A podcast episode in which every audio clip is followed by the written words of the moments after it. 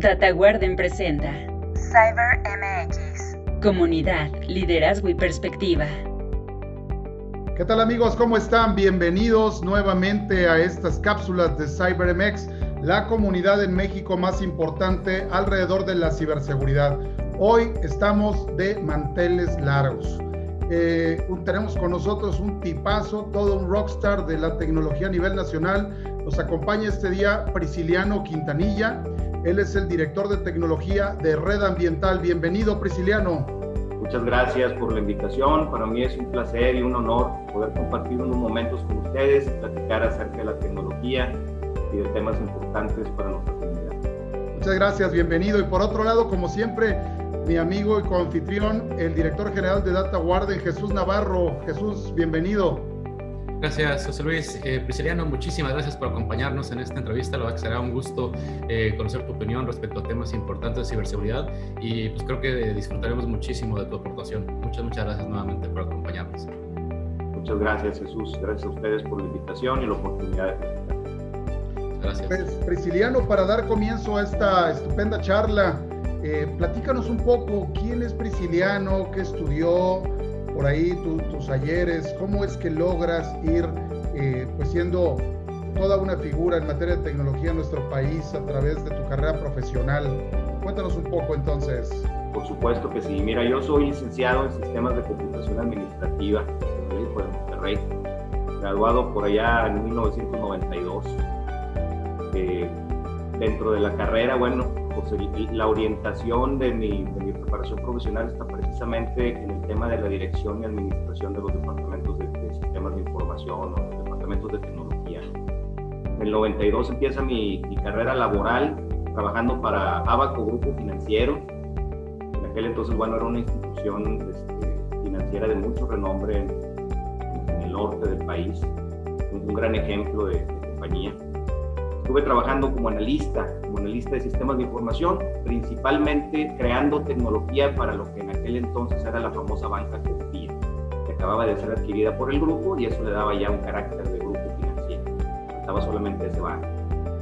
Una vez que estuve ahí trabajando dos años, me, me llamaron, me invitaron a Javer, el grupo corporativo Javer, un grupo muy importante que hoy en día sigue operando, grupo inmobiliario para crear el primer departamento de sistemas de información. Estuve trabajando ahí también por alrededor de tres años y después recibí la invitación de Piosa, la compañía que hoy en día se llama Viachem. Es una compañía este, especializada en la química, en productos químicos, colorantes, pigmentos, colores cerámicos, eh, talos, óxidos de plomo, precisamente para hacer también cabeza en la parte de tecnología dentro del departamento de finanzas, un administrador de para el Departamento de Finanzas, por lo que tuve la gran oportunidad de aprender los procesos financieros, de respirar el ambiente financiero y de vivir dentro del departamento. Como una persona, como una, una función de tecnología de información descentralizada en el departamento de tecnología. Fueron años muy, muy bonitos.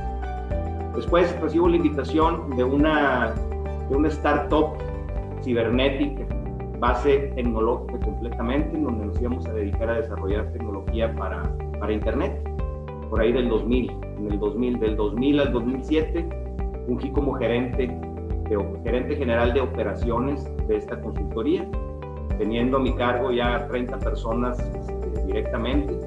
Y bueno, lo que nos dedicamos en aquel entonces era la creación de tecnología, staffing, personal especializado en tecnología de información y también la ejecución de pruebas de penetración y análisis de vulnerabilidades.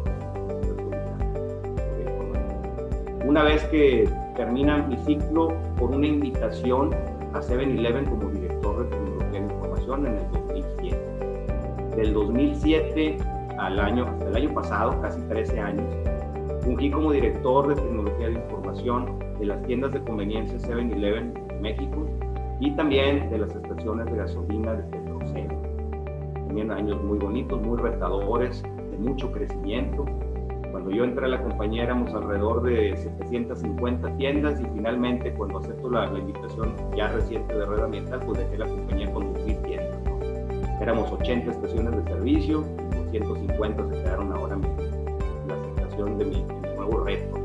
y actualmente me desempeño como director de tecnología de información de Red Ambiental, una empresa líder en servicios medioambientales. Tengo siete meses de estar ahorita este, dirigiendo el área y bueno, también muy satisfactorio de la reestructura completa del Departamento de, de Sistemas de Información.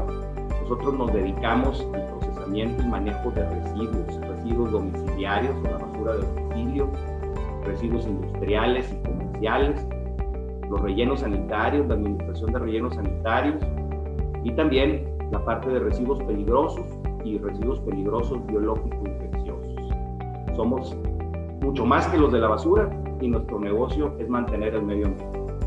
Wow, pues muy, muy espectacular, qué, qué, fantástica carrera y ahora con todo esto en cuanto al cuidado del medio ambiente, muchas felicidades por eso. Oye, Prisciliano, pues pasando un poco ahora a la materia de ciberseguridad, eh, ¿consideras que este tópico hoy en día te quita el sueño? ¿Está en tus principales estrategias durante este 2021 o 2021-2025? ¿Qué, ¿Qué, es para ti este tema de seguridad? ¿Es un reto? Definitivamente es, un tema de, de, gran importancia que en los últimos años ha estado tornándose más y más relevante. Para mí, que sí es importante, por supuesto que es importante, dentro de la reestructura del Departamento de Tecnología de Información que dirijo, pues creé la gerencia de seguridad informática precisamente porque es un área que necesita ser atendida todo el tiempo. No podemos dedicarnos a la seguridad cuando tengamos tiempo de hacerlo. Debe ser un área especializada, continua, con trabajo día a día para poder proteger los activos más importantes de la organización y además de ser los empleados, las personas que trabajan ahí, pues es la información que se tiene. Si me quita el sueño, claro, me, me, digamos que más que quitar el sueño, me ocupa ver de qué forma puedo proteger eficientemente a la compañía de diferentes atentados y la seguridad de. Y en ese sentido, el famoso CISO, hoy en día a nivel global y también muy fuertemente involucrado en nuestro país, considerando que inclusive a niveles regulatorios para, para la vertical financiera ya es solicitado ¿Lo ves como una figura clave? ¿Qué es el CISO para ustedes? ¿Lo trabajan o quizás eh, lo manejas, como decías tú, dentro del área de la gerencia de seguridad? Sí, actualmente por el tamaño de compañía, digamos que el gerente de seguridad informática vendría a desempeñar las funciones del CISO. Por, por, por como estamos iniciando, por el tamaño de la empresa, está reportando a mí de manera temporal. Realmente creo yo que el, que el oficial de seguridad de la compañía debería de estar reportando a la dirección general para, para, evitar que tecnología pudiese ser vista como fuese parte del asunto.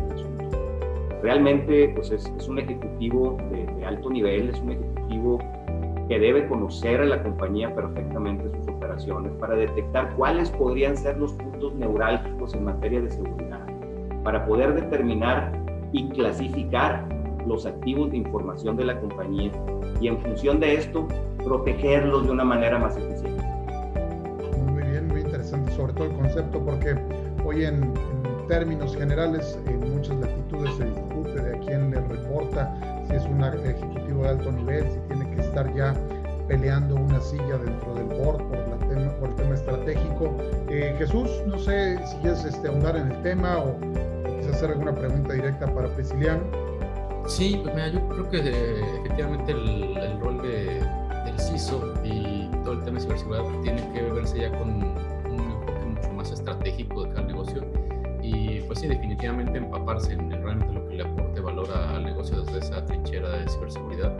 Y pues sí, yo creo que el, el reporte de esta figura pues ya, ya debe de verse también como algo estratégico con cierta independencia y, y todo el empoderamiento que ello involucre para llevar a cabo la función de la mejor manera. Y pues sí, ya sea dependiendo del tamaño del negocio, eh, si bien puede ser directo el reporte al director general o si existe un consejo de administración, inclusive reportar directo al consejo para dar mayor este, fuerza a la, a la, función, sobre todo porque a nivel de dirección general pues ya hay un peso muy fuerte, ¿no? a nivel inclusive legal, el, alguna implicación relacionada con temas de ciberseguridad pues ya pasa a ser responsabilidad también del director general. Entonces yo creo que es muy importante que el director sienta apoyado también eh, de la mejor manera, compartiendo esa responsabilidad a nivel eh, alto y puede ser con el CISO, reportando al consejo. Yo creo que muy, muy bienvenido ese tipo de, enfoques, ¿no? Digo, va a depender del, como decía, del tamaño del negocio. Hay empresas que pues, tienen estructuras muy compactas, ¿no? De, ya sean temas de TI, ya que decir en temas de ciberseguridad, pero cuando la empresa lo permita, el tamaño sea el, necesario, pues sí, eh, evidentemente será siempre ideal darse independencia del ejercicio. Muchas gracias, Sus. en ese sentido, eh, ¿cuáles podrían ser las tres principales eh, responsabilidades o objetivos del sitio? En algunos casos, por ejemplo, en la banca están muy apegados al cumplimiento regulatorio, aun cuando hay control interno, auditoría interna. Y por otros lados, eh, he visto como mucho, mucha precisión y estar constantemente viendo temas como los análisis de penetración. En otras latitudes se observa como el responsable de la estrategia. En otros lados no quieren ni que toquen la tecnología, ¿no? Se meten específicamente a procesos y procedimientos alineados al sistema de gestión de la seguridad informática ISO 27000, riesgo 31000, etcétera. ¿Cuáles crees que son esos tres principales eh, rubros que el CISO debe de atender o el responsable de seguridad, como es el caso de tu empresa?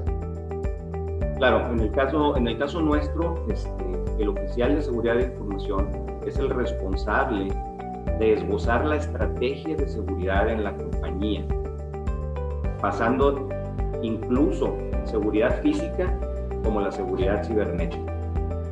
Dentro de esta estrategia se deberán tocar algunos temas como la creación de la cultura de seguridad a nivel compañía, la concientización de la importancia de la seguridad en la compañía, tanto física como cibernética, la protección a través de toda la red de comunicaciones o todo aquello que genere información, llamándose, por decir, endpoints, llamándose servidores centrales, llamándose accesos a la nube, llamándose colaboración entre los diferentes este, miembros de la, de la empresa.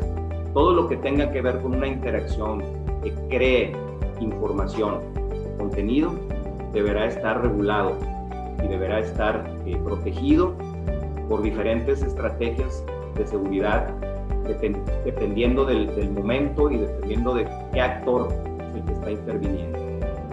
La clasificación de los activos de información de acuerdo a su a su nivel de confidencialidad, el manejo de los respaldos seguros, el manejo de los controles de acceso a las aplicaciones, la continua convivencia con el Departamento de Capital Humano para poder definir los perfiles y el tipo de acceso que cada uno de los perfiles de los empleados de, las, de, las, de la compañía van a, van a tener en las aplicaciones, el control de entradas, de salidas, las altas de nuevos empleados, las bajas de nuevos empleados, el manejo de las cuentas de, correo electrónico de colaboración para oportunamente lo que exista corresponda a la realidad. La actualización constante de las políticas ante nuevos riesgos, ante nuevas amenazas cibernéticas que como ustedes saben, pues día a día vienen saliendo nuevos tipos de amenazas. Antes no existía el ransomware, ahorita es una cosa de todos los días y, y seguramente existirán más cosas, ¿no? En un futuro. Bueno, pues esa actualización constante está dentro de las responsabilidades del, oficial de seguridad de información. Y será importante que dentro de la estrategia de diseminación cultural, el lenguaje que se utilice sea un lenguaje apropiado, entendible todos los miembros de la organización. Es un tema clave, el, el tema de los colaboradores, el tema de la evangelización, la capacitación. Eh, ¿Cuáles son tus consejos alrededor de esto? ¿Emana también propiamente del CISO? Eh, ¿Podría ser un trabajo de, Departamento del CISO Seguridad con capital humano, tecnologías de información hablando con capital humano? ¿Con qué frecuencia hacer cápsulas?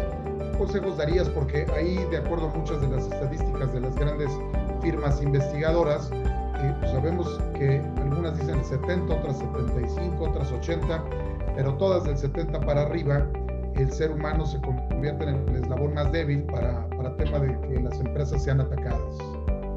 Claro, en la parte de capacitación, la estrategia creo yo que debe estar fundamentada anualmente mediante, podría ser, la impartición de pequeños módulos en donde podamos ir caminando entre las diferentes amenazas, que te puedan enseñar a ti como, como colaborador, no experto en materia de seguridad, El por qué puede a veces verse como que, oye, cuando estás poniendo una camisa de fuerzas, una, una camisa de fuerza para trabajar, oye, pues que no puedo entrar aquí, no puedo entrar allá, pero realmente te estoy protegiendo y mediante estas cápsulas informativas, la idea es ir creando la cultura.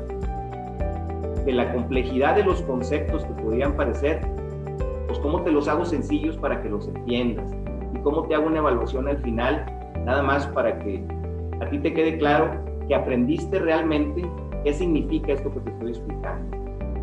Estos módulos, desde mi punto de vista, deberían de ser parte importante y obligatoria de la responsabilidad de trabajo de todas las personas, de todos los colaboradores que tienen interacción cibernética o que tienen interacción con activos importantes o confidenciales de la compañía.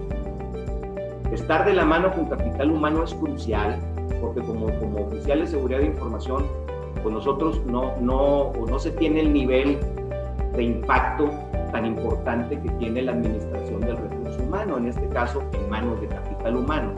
Tenemos que hacer mancuerna el oficial de información con el Departamento de Capital Humano para el carácter obligatorio de seguir la normatividad de seguridad de información y de tomar estos cursos, presentarlos oportunamente y cada año estar renovando, cada año estar este, integrando nuevos conceptos, nuevas amenazas y que la gente lo entienda, no lo vea como algo que pues eso lo ven los de sistemas o eso lo ve el, el de seguridad, pero yo la verdad no sé ni qué se refiere. No, esto es parte de la cultura de la compañía. La seguridad está dentro de la cultura de la compañía, debe estarlo y hay que darle la importancia que merece. Gracias, Prisciliano. Jesús. Fíjate que ahorita que Prisciliano estaba platicando un poco acerca de los diferentes enfoques, por ejemplo, de, pues de no sentir que el área de seguridad, por ejemplo, ahorca un poquito a las otras áreas con controles y generar esa cultura de awareness.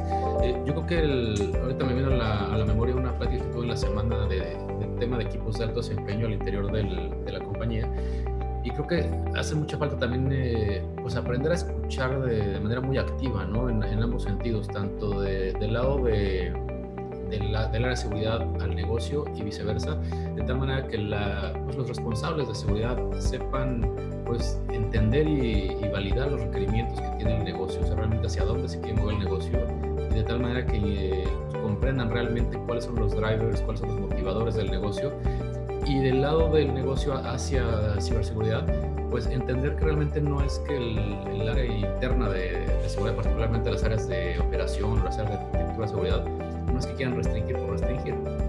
Realmente creo que tiene que venderse muy bien al interior cuál es el beneficio de, de hacer las cosas de manera segura o de respetar los controles, cuál es el impacto negativo de no hacerlo, de tal manera que de ambos lados tengan claro el, el panorama, sepan eh, qué implicaciones tiene el, el, poder operar seguro y también del lado de seguridad el tener claro qué implica el ser tan restrictivos ¿no? o ser muy laxos a la hora de, de implementar controles y también tener claro de qué manera estamos aportando valor al negocio, al negocio desde esos enfoques.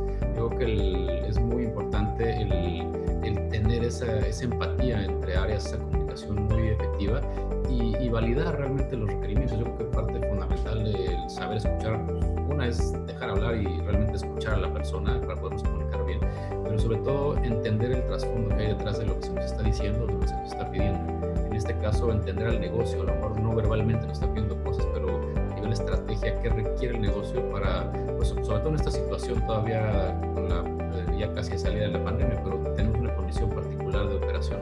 Estamos operando eh, la mayoría en remoto, con acceso restringido al mercado, presupuestos también un poquito castigados.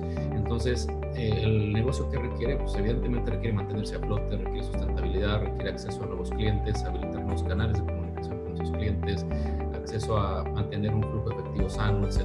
Entonces, yo creo que si desde una trinchera tecnológica, particularmente en el tema de ciberseguridad, podemos buscar formas de apoyar al negocio a hacerlo, habilitar esas nuevas líneas de ingreso o esos mecanismos de conexión con el cliente de manera segura, pues es muy bienvenido y los mensajes comienzan a ser muy bien recibidos del lado de los dueños del negocio, de un consejo, de una dirección, ya no ven a un área tan técnica enfocada nada más en, en implementar controles o pedir presupuestos para ventas nuevos de firewalls, este, controles de este tipo, sino ya te ven hablando el lenguaje del negocio. Entonces yo creo que el, el lenguaje que hay que hablar es prácticamente el valor, o sea, eh, y eso es un lenguaje común entre el negocio y el resto de áreas que involucran a la compañía.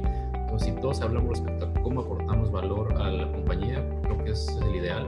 Y evidentemente pues hay que poner mucho foco estratégico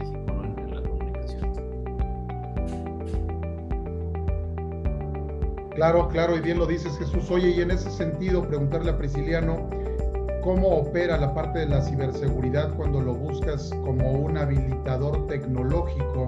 Es decir, el habilitador tecnológico que va a impulsar la estrategia del negocio para poder alcanzar sus objetivos eh, de rentabilidad. Claro. Mira, eh, el poder decir que estamos bajo una estrategia, que estamos ejecutando, diseñando y ejecutando una estrategia de seguridad cibernética en los activos de la compañía, le, le trae una imagen a los stakeholders de más disciplina, de más, de, de, de que somos una compañía de adeveras, ¿no? una compañía que está preocupada por proteger los intereses de los accionistas y de los clientes, colaboradores.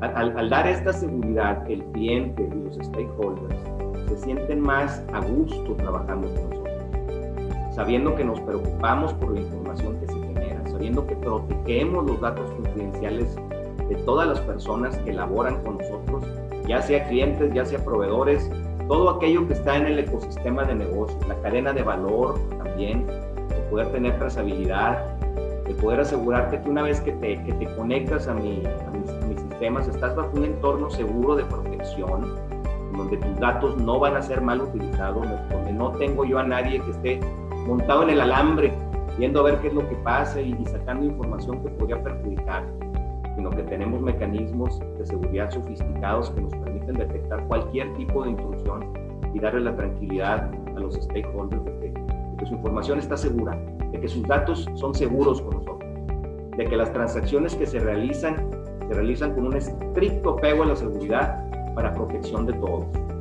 Entonces, definitivamente, yo, yo lo veo así. De, de esa forma se percibe también en, en, los stakeholders. Y de esa forma es como apoyamos a la generación de ingresos, que pues es la operación misma de nosotros, ¿no? a lo que nos dedicamos. Jesús, y en ese sentido, ¿cómo, cómo mejor vender eh, desde, el, desde la visión del CIO, del CISO, del Comité de Seguridad, a los directores generales o al comité ejecutivo proyecto de seguridad, ¿no? Porque de repente se ve como que eh, sale mucho dinero para, para este tipo de inversiones, pero no, no se alinea conforme lo que Prisciliano nos platica, ¿no? De, de, que deben de entenderlo como algo que si no se hace la inversión apropiada, el negocio quizás no podría estar generando esa rentabilidad. Yo creo que Prisciliano ahorita hizo el comentario más atinado al respecto. Yo creo que el hacerle sentir al cliente final que realmente sus datos siempre van a estar bien manejados, que está trabajando con una empresa seria, está trabajando con una empresa confiable y que no nada más lo dice, sino que lo ejecuta con la práctica. Creo que eso al negocio le genera muchísimo valor. Entonces, creo que parte de lo que hay que poner mucho foco como un CISO, como en nuestro caso, como un externo que busca posicionar proyectos de ciberseguridad es enfocarnos en que el negocio vea ese beneficio, ¿no? O sea, realmente que el negocio sea consciente de que sí tiene un retorno de inversión tangible el ser una empresa confiable, una empresa segura, una empresa comprometida con el debido manejo de la información de los clientes eh, y eso tratar de monetizarlo. Yo creo que si llegamos a pedir un presupuesto para comprar este producto, la verdad es que en esta época de, de pandemia con presupuestos restringidos, que la respuesta yo creo que un 90% va a ser no y tratar de buscar un ahorro en ese sentido por parte del negocio. Pero si tratamos de, de, dar el mensaje correcto de cómo vamos a sumar con el negocio para atraer nuevos clientes o mantener los clientes, o mejorar la rentabilidad o bajar los costos o buscar cualquier eficiencia que nos permita ganar una ventaja competitiva en la actualidad, yo creo que eso va a ser muy bienvenido. Eh, y nuevamente yo creo que todo alrededor del valor. Saber vender muy bien las ideas. El, creo que en esta época es donde más tiene uno que echar mano de esas habilidades blandas que uno va desarrollando en el tiempo y sobre todo saberse comunicar muy bien, saber vender bien las ideas. Yo creo que todos en mayor o menor grado somos vendedores de algún tipo eh, de manera natural y en este caso al interior del negocio hay que saber vender bien esa, esa función, ese beneficio de la, la ciberseguridad. Eh, yo creo que Prisciliano lo tiene clarísimo y lo que comentó es, es, es, fundamental, o sea, y me encanta, o sea, que él y su empresa lo manejen de esa manera porque te genera esa confianza a ti como cliente. O a mí me encantaría que cualquier empresa con la que yo haga alguna relación como cliente, pues me dé esa sensación de tranquilidad, ¿no? de oye, pues mis datos están bien protegidos, hay trazabilidad de todo el manejo, cualquier tema pues es fácil de rastrear, etcétera, y me siento en buenas manos, ¿no? Entonces, a mí me genera confianza y me generan ganas de hacer negocio y, pues, no nada más negocio una vez, sino de largo plazo, me voy a sentir cómodo transaccionando con ellos. Entonces, yo creo que por ahí deben de ir el, el enfoque, o sea, definitivamente yo me recomendaría no, no, no llevar un enfoque tradicional de proyectos o de inversión en, temas que hablen meramente de tecnología, sino realmente posicionar el beneficio para el negocio de frente. O sea, realmente qué, qué, qué, va a tener el negocio eh, de valor a través de este proyecto que estamos intentando posicionar. Entonces, yo creo que o sea, el, profesional me encantó y creo que el, es lo correcto, ¿no? Es eh, ayudar al negocio a entender eso y en la medida de lo posible, si es un negocio que no está todavía tan maduro, pues hacer toda la awareness necesaria hacer toda esa, chamba previa para que el negocio sea consciente ¿no? de, del gran beneficio que puede haber al, dar esa tranquilidad a los clientes. Sí, interesante. Y tocabas un tema, por ejemplo, en cuanto al manejo de las habilidades suaves, blandas. Eso me lleva a los skills, al talento humano. Eh, ¿cómo, ¿Cómo ve Prisciliano hoy en día el momento en que algunos dicen que nos hacen falta eh, personal calificado, estudiado para un tema como lo es la, la ciberseguridad. ¿Qué tan fácil o complejo es, es encontrar eh, pues buenos aliados, buenos talentos para este tema? Mira, no, no es fácil. Realmente traemos una deficiencia de profesionales en seguridad en México alarmante. Eh, con este tema de la pandemia, como todos sabemos, todavía se volvió la seguridad cibernética mucho más importante por toda la serie de riesgos que conlleva el poder trabajar de manera remota en domicilios, en donde tú como compañía no tienes prácticamente acceso a esa red, no sabes lo que está detrás. Las personas oficiales de seguridad deben estar suficientemente capacitados para entender cada uno de los componentes, cada uno de los diferentes componentes que tiene la, tecnología de información para poder minimizar los riesgos de seguridad. Y obviamente la manera en cómo se comunican con las personas este tipo de riesgos es fundamental. La manera en cómo hago que, que se comprenda por qué es importante tener un cuidado a la hora de navegar en Internet, cuidado a la, a la hora de que, oye, si dejas prendida la computadora, oye, si pongo un USB, ¿qué es lo que puede pasar? ¿Ese USB en dónde estuvo? Cuáles podrían ser los riesgos. Todo eso hay que entenderlo y explicarlo de una manera muy simple para que el usuario diga, ah, sí, sí me, sí me hace sentido. Y que él mismo pudiera responderse las preguntas de, oye, ¿y cuándo acabo yo de estar invirtiendo, de estar poniendo seguridad? Pues vas a comprender, es como decir, oye, ¿y cuándo acabas de tomar agua? Pues nunca acabas. En este caso, seguridad es lo mismo, nunca se acaban, los riesgos siempre están hay que seguir constantemente minimizando estos riesgos para siempre. ¿Por qué? Porque ya es una forma de trabajar. Vamos a seguir trabajando cada vez más con colaboración, colaboración entre personas que no, que no se están viendo, que están a distancia, que no están en el mismo lugar, están en redes totalmente independientes. Sin embargo, como oficial de seguridad, mi responsabilidad es protegerte en donde estés. Y yo sé que al no tener acceso a las redes domésticas, pues el pensar en una playa es complicadísimo. Debemos de estar capacitados para pensar cómo le hago para que la seguridad sea ubicua y no sea intrusiva. Entonces todo eso requiere preparación. Definitivamente eh, hay que desarrollar esos skills si no se tienen con capacitación continua. Incluso ya ahorita en universidades, pues ya hay carreras nada más especializadas en ciberseguridad de hecho, yo tengo un licenciado en ciberseguridad contratado en la compañía. Estudió eso. Y hay carreras dedicadas a la seguridad. Lo que nos hace ver que las universidades responden a las necesidades del mercado y por eso crean carreras. Por eso se definen esas carreras. ¿En función de qué? En función de los clientes, que son las empresas, que son los negocios. Bueno, seguridad ya es un must, es necesario. Entonces, creo que una comunicación continua, entendible por el cliente, el manejo de los skills tecnológicos y la continua capacitación son fundamentales y necesarias. muy interesante. Yo voy a hacer ahí una aportación, espero no pisar callos, pero hace pocos meses veía ahí en LinkedIn que estaban buscando especialista en ciberseguridad, y así muy renombrado, por cierto, una institución muy importante para nuestro país, y decía 13 mil pesos de sueldo.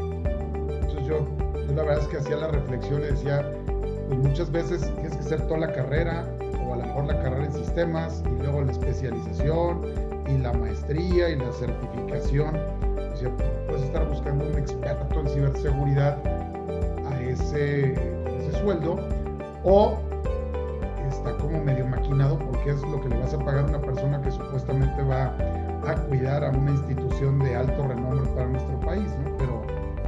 Cosas que se ven. Yo creo que, en mi opinión, ahí sería que es, es una especialización vasta, ya sea por metodologías, por marcos regulatorios, por partes técnicas y a veces hasta con cosas como que es importante que hayan en algún momento conectado un firewall, instalado un sistema operativo y puedan entender la correlación de todo esto.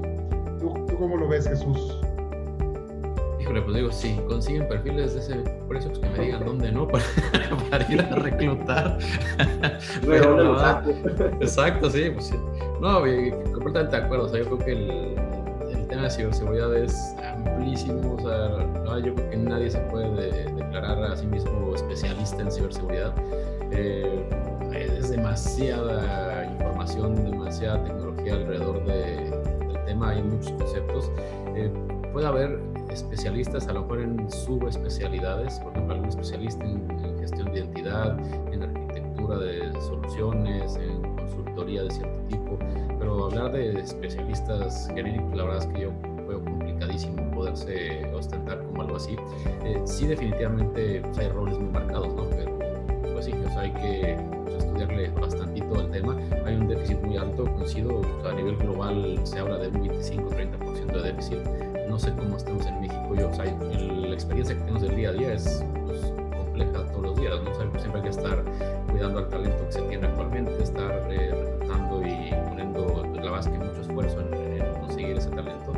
Pero, pues sí, la verdad es que eh, sí veo igual que presionaron mucho movimiento. Las universidades ya tienen varios años este, que pues, percibieron esta necesidad y ya yo calculo de haber más de 10 años, unos 10, 15 años que ya hay este, carreras este, por ahí especializadas o algunas maestrías.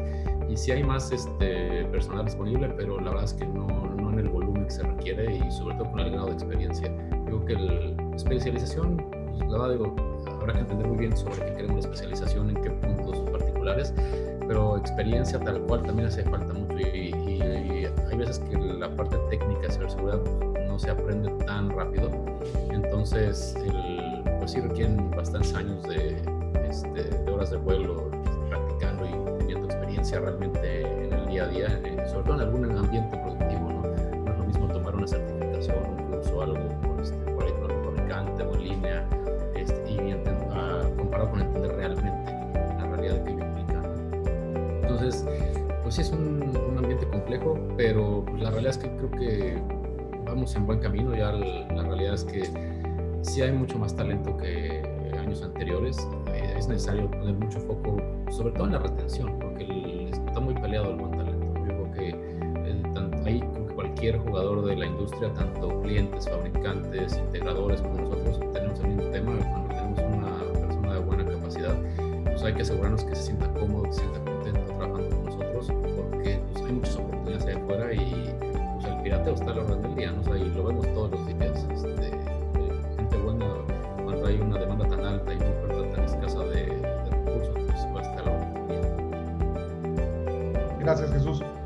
Oye, Prisciliano, ¿qué, ¿qué, le hace falta al mercado mexicano en materia de ciberseguridad? ¿Cómo ves los canales, los fabricantes? ¿Qué, qué, qué errores o consejos les darías a los canales cuando se acercan a hacer alguna oferta de, de tema de seguridad? ¿Te dan el, el verdadero valor que buscas? ¿Realmente se responsabilizan en entender tu necesidad o, o, o qué haría falta en, en, ese sentido? Bueno, yo, yo creo que como cualquier proveedor estratégico especializado en tecnología, el proveedor de, ciberseguridad debe ser este, cuidadosamente seleccionado. Debemos de buscar que conozca el, el, negocio al que nos dedicamos, que la compañía puede no, no conocerlo bien, hay que, dar, hay que dar algo de tiempo, hay, hay, que, hay que permitirle que lo conozca para que mediante casos de estudio, mediante casos de éxito, mediante ejemplos reales, se pueda ir creando esa concientización de seguridad dada la experiencia del, del. Es común, como, como lo, lo, lo, mencionabas, que pues la gente ahorita no dice, pues sí, sí, este, sí tengo riesgos y, y hay, que, hay, que, hay que poner seguridad, pero no entiendo cuáles son. Solamente lo que escucho, que de repente en el periódico sale, que en internet sale, que hubo un hackeo, que hubo un hackeo aquí, un hackeo acá. ¿Cuáles son las consecuencias? ¿Cómo se dan esos hackeos? ¿Qué es lo que te están robando? ¿En qué momento? Todo eso debe ser entendido y por eso yo sigo este, reiterando la importancia de manejar la comunicación adecuada. También para darle su justa dimensión a los riesgos y hacer que las personas que no son especialistas lo entiendan. Es fundamental para mí, con, con, con un ecosistema de proveedores especializados, que nos ayuden a transmitir de una manera simple estos riesgos para que la gente entienda por qué tenemos que invertir en la protección, en la protección de los activos de información de la, compañía. Ese sería mi consejo. Ayudarme a poder crear esa campaña, esa concientización interna para decir, bueno, y esto cuesta tanto por esta razón. Esto es lo que nosotros estaríamos este, evitando. ¿Qué tanto apetito de riesgo tienes como compañía? Pues será fundamental para decir, oye, pues sí voy o no voy. Y, y, y si no voy, pues entonces, ¿sabes qué? Nada más vamos a ser conscientes de que estos riesgos pueden tener por, por no entrar y, y firmémosle todo, ¿no? Firmémosle todo, de que, oye, pues este, ahorita voy a destinar recursos para esta otra cosa y soy consciente de los riesgos que pueden ser A, B, C y D. Y todos tranquilos. Para que el día de mañana no se busquen culpables, sino que la seguridad es responsabilidad de todos. No es del CISO nada más, no es del, no es del oficial de seguridad, es de todos los que colaboramos en la compañía. A México lo ves eh, como en qué nivel de madurez, quizás si lo mencionáramos del 1 al 10. Eh, no, yo creo que estamos como en un 3, incipiente realmente. ¿En todas las verticales o algunas en particular un poco mejor? Yo creo que en la parte financiera es, es, estamos mejor, definitivamente. Porque, pues, bueno, es evidente que las transacciones electrónicas llegaron para quedarse y más aún, van a seguir existiendo más, cada día más. Entonces las, las instituciones financieras obviamente viven de eso. Definitivamente que la seguridad es parte de, de, de su función.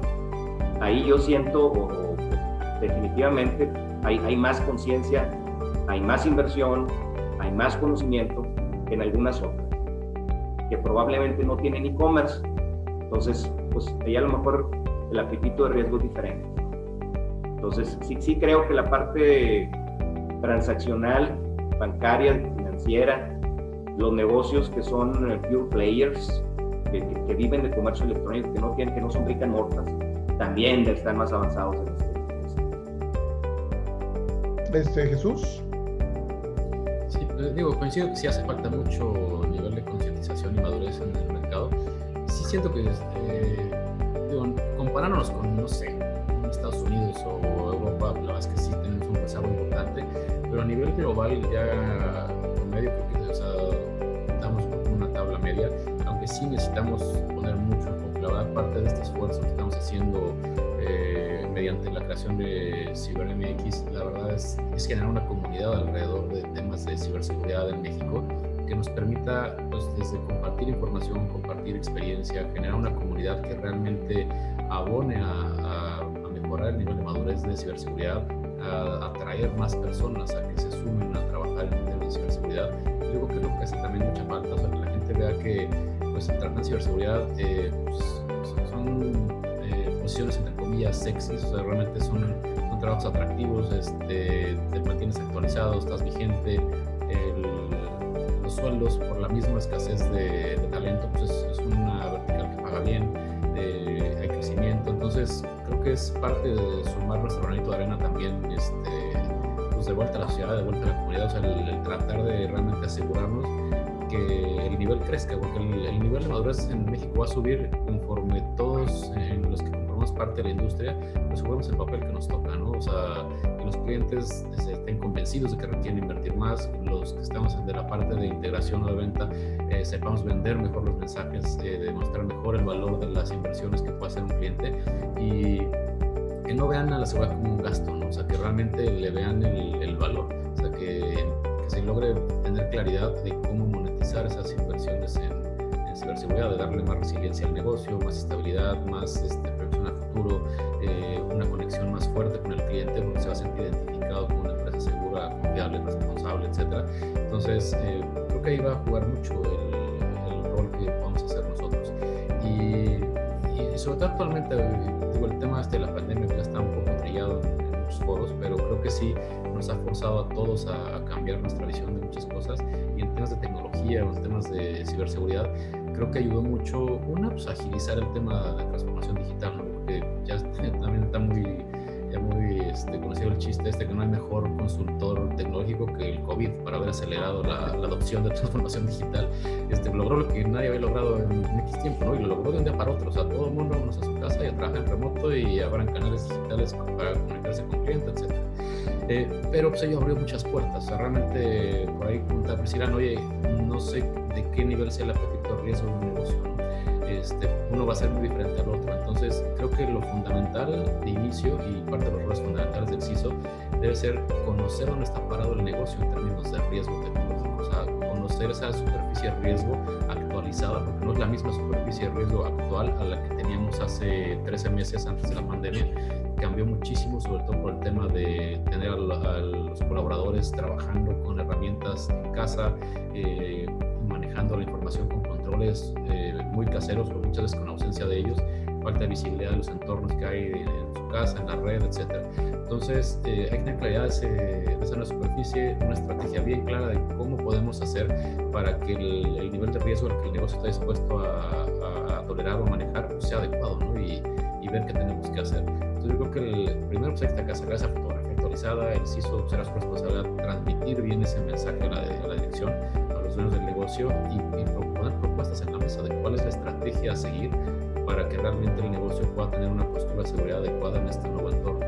Y pues, tener muy en cuenta que ya este nuevo entorno significa también que ya no existen esas barreras físicas, entre comillas, que teníamos previamente en ambientes corporativos, ya no hay un perímetro de red tradicional, ya un firewall ya la, la verdad es que no resuelve los temas que resolvía hace 10 años. Hoy en día pues ya estamos todos montados en alguna especie de nube, ya sea pública, privada, híbrida, eh, y pues cada vez más se consolida la gestión de identidad como ese nuevo perímetro, ¿no? realmente poner mucho foco en ello, eh, asegurarnos de que realmente la información esté disponible únicamente a aquel que deba tener acceso. Eh, y veo también muchos términos pues, nuevos, entre comillas, en el mercado, ¿no? el tema de Zero Trust, XDR, Edge, todo esto, que digo, pues sí son acrónimos nuevos, pero los conceptos son los mismos de hace 10, 20 años. O sea, eh, ten confianza mínima, este, da privilegios mínimos, accesos muy controlados. Eh, entonces, la realidad es que sí hay tecnología nueva que te permite automatizar ciertas de las tareas, pero la realidad es que si hacemos un buen análisis de riesgo tecnológico y llevamos a cabo las estrategias adecuadas, pues se llamará como se llama la tecnología o el, acrónimo de moda en, el mercado, pero si la base está bien planteada, el cimiento está bien estructurado, que todo el tiempo vamos a cumplir con los requerimientos del negocio. O sea, el tema este de Zero Trust, que ahorita anda muy caliente ese tema, pues no es que tú vayas y compres Zero Trust con tu partner de confianza, eso no existe. Es un concepto, es un modelo de, de operación que pues, trabaja en base al mínimo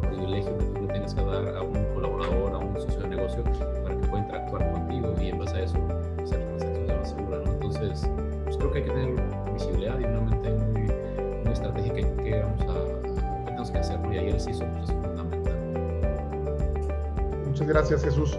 Pues amigos, como todo principio, le corresponde un fin y estamos llegando al final de esta cápsula con Prisciliano Quintilla Siciliano, muchísimas gracias por acompañarnos. La verdad es que nos vistes de gala con tu presencia, toda tu experiencia y tus consejos. Te agradecemos mucho la presencia el día de hoy. Al contrario, muchísimas gracias a ustedes por considerarme, darme este tiempo para platicar.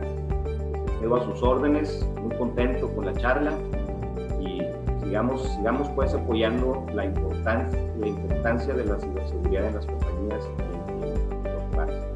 Muy bien, Muchas gracias, Prisciliano. Jesús, muchas gracias eh, nuevamente por tu presencia y también tus opiniones. Muchas gracias. No, al contrario, muchas, muchas gracias a ambos. Pues amigos, yo soy José Luis Cisneros y nos vemos en la próxima aquí en la comunidad CyberMX, la comunidad más grande de ciberseguridad en México y también para todos quienes nos ven en el resto del mundo, principalmente en Américas. Gracias. Muchas gracias. Muchas gracias.